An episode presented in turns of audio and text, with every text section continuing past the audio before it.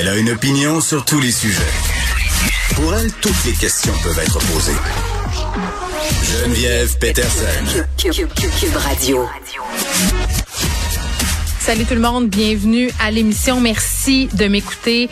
Plein de sujets pendant ces deux heures et demie, évidemment. Ce point de presse attendu autour de 17 heures. Puis c'est drôle, j'asais avec Benoît euh, de ça tantôt. On a comme tous un espèce de petit choc, hein, euh, parce qu'on se rappelle euh, habituellement les points de presse qui ont lieu aux alentours de 17 heures. C'est rarement pour nous annoncer des bonnes nouvelles. Là, on fait un changement parce que c'est quand même, en tout cas moi, je considère que c'est une excellente nouvelle.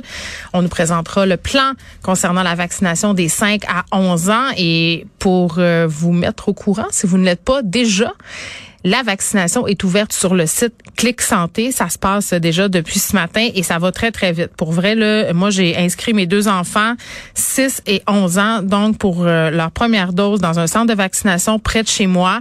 Et pendant que je remplissais la fiche de ma plus vieille, euh, il y avait déjà plus de place là, pour le prochain rendez-vous pour mon fils. Donc, ça a donné comme résultat que mes deux enfants ne seront pas vaccinés le même jour. Tout ça se passe en deux, trois minutes. Là. Donc, ça va très, très vite.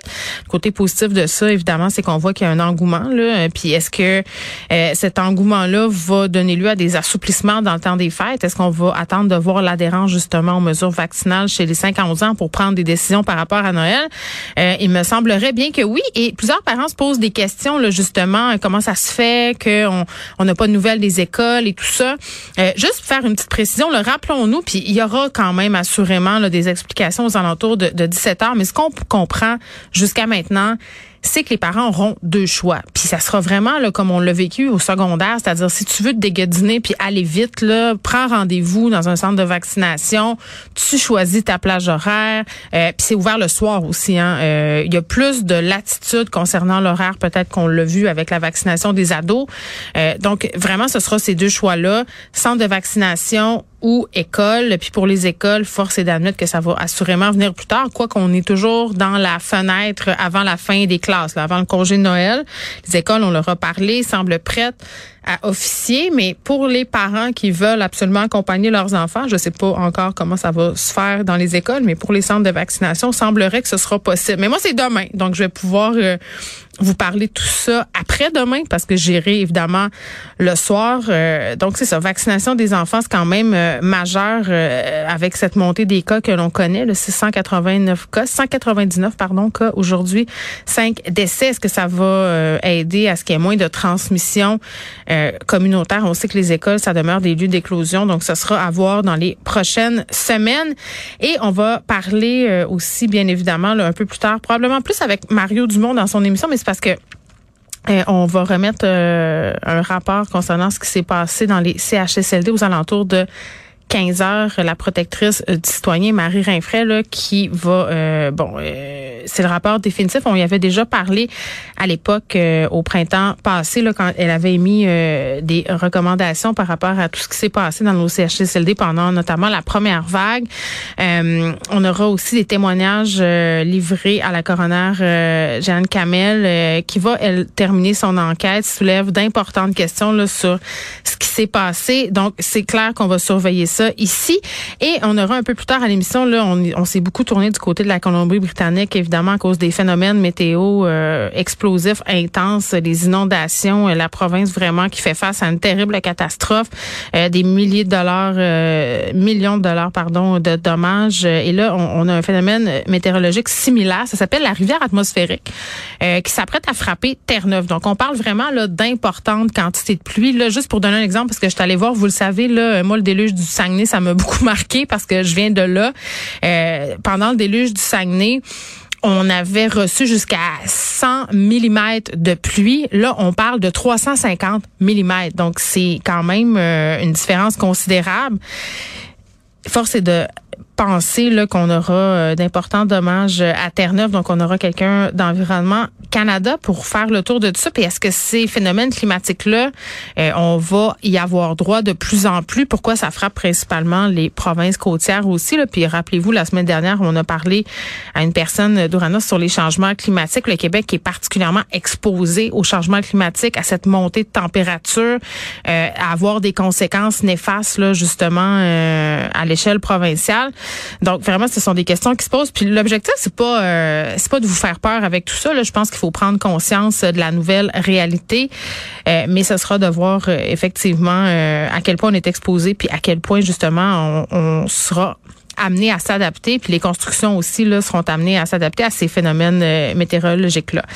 Euh, chercheuse euh, de l'École nationale de police du Québec, Camille Faubert, qui présentait ce matin les résultats de son étude sur le désengagement policier. C'est une thématique qui est revenue souvent, notamment ces derniers mois, à bon à différentes reprises là par rapport à tout ce qui se passe, notamment euh, bon les, les, interventions policières. Euh, on pense entre autres à Monsieur Camara, euh, les espèces de bavures, des gens qui filment des interventions musclées, des policiers peut-être qui se désengagent par rapport à tout ça, qui ont peur des conséquences. Elle est là, Madame Faubert, Camille Faubert, bonjour.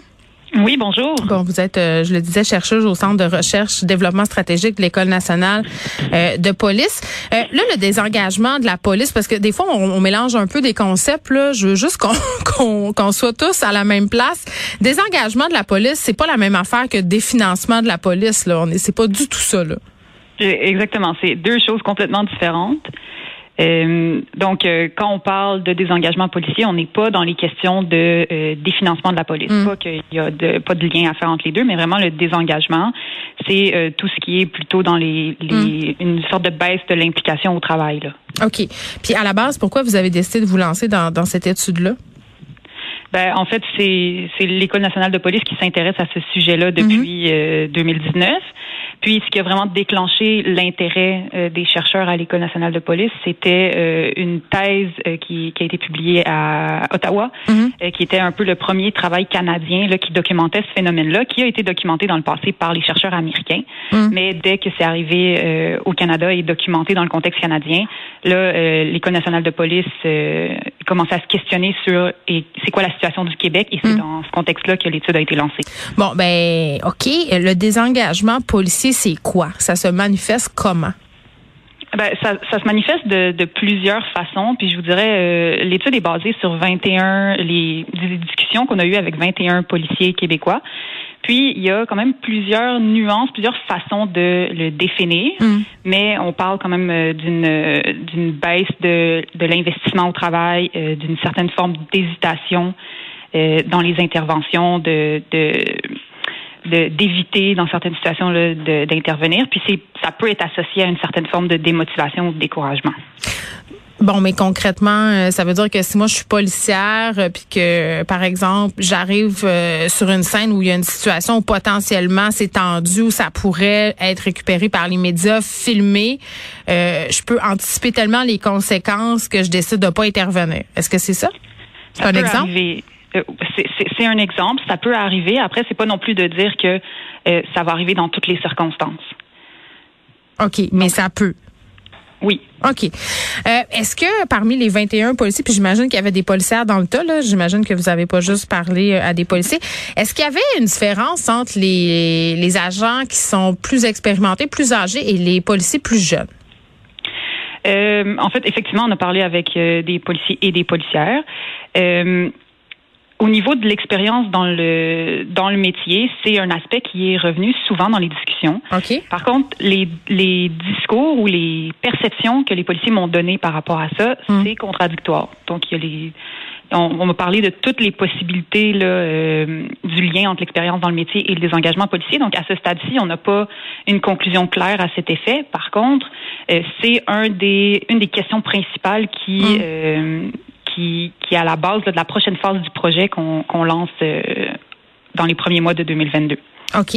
Puis, euh, ce que je comprends de ce que vous avez mené dans vos travaux, c'est que les participants semblent euh, se préoccuper de la façon dont le public voit le travail de la police. Puis, tantôt, je donnais des exemples qui ont défrayé la manchette. Là, euh, bon, Monsieur le Camara, des histoires de brutalité policière. Euh, bon, il y a été question aussi de situations où il y aurait eu du racisme systémique. il y a toutes ces conversations-là qui ont lieu par rapport au travail de la police dans la société. Ça, c'est ça, ça, les affecte, les, les agents, les ils y pensent? Ben, de, le, but premier du projet qu'on a mené, c'était mm. d'identifier les causes de ce phénomène-là. Puis, euh, c'est sûr que une des, causes principales qui a mm. été identifiée et qui a été mentionnée par euh, la très grande majorité des participants, c'était ces craintes-là qu'ils ont soit de, de subir des conséquences euh, judiciaires ou professionnels euh, qui, qui sont liés à l'exercice de leur métier, mais aussi les critiques, les critiques du public et tout le sensationnalisme médiatique qui est autour de ça. Ben oui, puis ça c'est super intéressant euh, euh, qu'on aborde la question parce que la question des médias, oui, puis la question aussi que nous on n'est pas des policiers. Souvent j'ai l'impression que euh, bon dans le cas où on a par exemple des interventions qui sont filmées, tu sais, pour avoir parlé avec des policiers puis avec des juges qui se pensent sur la question, c'est qu'on a accès à seulement une partie de l'intervention. Tu sais, le fait qu'on connaisse mal le problème et le métier de la, de la police, est-ce que ça contribue à justement ces perceptions là qui sont erronées, puis à une couverture médiatique qui est peut-être un peu, euh, comment dirais-je, euh, orientée par moment? Ben, c'est sûr que les, les, critiques du public qui euh, affectent les policiers, c'est exacerbé là, dans ce qu'ils mm. m'ont dit par le fait qu'ils perçoivent le public comme ayant une méconnaissance du métier de policier. Donc, c'est sûr que ça, ça entre en ligne de compte, puis ça, ça, les, ça affecte leur, leur travail et ça, mm c'est une des causes qui contribue au désengagement, oui. Puis le fait de passer pour des racistes aussi, est-ce que ça, ils vous en ont parlé? Euh, oui, c'est une des, des, craintes. Là, je vous parlais des craintes de, de répercussions professionnelles et de, de, de, poursuites, mais il y a aussi euh, la, la crainte de se faire de se faire dire qu'ils sont racistes puis qu'ils font du profilage racial, oui. Puis en même temps, on est conscient qu'il y en a eu des histoires où il semblait y en avoir euh, du profilage euh, racial parce que il y, a eu quand même eu des histoires qui sont sorties. Il y a même des corps de police qui en ont parlé, euh, des corps de police qui se sont dotés, si on de formation, de solutions. donc c'est un peu le prêt à payer suite à la sortie de ces histoires-là. Là, la, la, par exemple, je sais pas moi quand l'émission Enquête parlait des femmes autochtones à Val d'Or, les, les personnes racisées qui meurent sous les balles des policiers. il y a plusieurs personnes des communautés culturelles qui sont en prison. tout ça, c'est comme un, melting pot qui fait que parfois les policiers, justement, écopent euh, dans les perceptions. Là. Oui, puis il y a aussi le fait que euh, juste les policiers qui voient que ça arrive à certains de leurs collègues, ça, affecte aussi leur travail à eux, même si eux se sont jamais retrouvés dans une situation comme celle-là. OK. Mais est-ce que, c'est par rapport euh, à la crainte qu'ils ont, là, que ça soit euh, repris, monté en épingle, critiqué par les médias et tout ça, le, fait de porter des caméras corporelles, est-ce que ça pourrait être une solution euh, qui pourrait mettre fin à tout ça de façon, bon, peut-être pas 100% parfaite, mais quand même? Euh, nous, l'objectif principal était d'identifier les causes. Mais c'est vrai que dans les discussions, parce qu'on a, on a procédé sous forme d'entrevue, pas sous forme de questionnaire. Donc, dans les discussions qu'on a eues avec les policiers, euh, il y en a, il y en a beaucoup là, qui nous ont parlé des, des solutions mm-hmm. que eux verraient, donc de leur point de vue à eux, qu'est-ce qu'ils verraient comme solution qui pourrait améliorer la situation. Puis euh, la question des caméras portatives est sortie à quelques reprises. Je peux pas vous dire que il a été, ça a été mentionné par tous les 21 participants. mais c'est pas une panacée non plus là. mais c'était quand même un aspect, oui, qui a été, euh, qui a été mentionné. Non, mais c'est parce que je vous parle de tout ça parce qu'évidemment, euh, l'objectif, euh, j'imagine, là, vous avez cerné le problème. Phase 2, vous allez trouver des solutions. Là, vous me dites les, les participants en avaient des solutions. Tu sais, parce que c'est on s'en va vers quoi finalement? Est-ce que cette étude-là pourrait aider, par exemple, à la formation des policiers au Québec? Ben, c'est sûr que ça, c'est une, euh, une phase 2 du projet en trois phases. Oui. Donc, à ce stade-ci, on connaît les, euh, les points de vue des 21 participants qui nous ont parlé, mais on prend le contenu qu'on a mm. eu de ces 21 participants-là pour euh, mener une phase 3 qui mm. sera là à plus grande échelle, basée sur un questionnaire. Et à l'issue de cette phase 3, on pourra tenter de développer là, des éléments de, de formation mm. basés sur ces résultats-là. Mais pour l'instant, il est encore tôt là, pour, pour mais 21 participants, c'est assez pour avoir un point de vue représentatif de ce qui se passe dans la police, du désengagement et des perceptions. Il me semble que c'est pas beaucoup. Ben, effectivement, l'objectif des 21 participants, c'était pas là, de généraliser nos résultats à l'ensemble de, des policiers du Québec. Euh, c'était un premier travail pour éventuellement développer le questionnaire.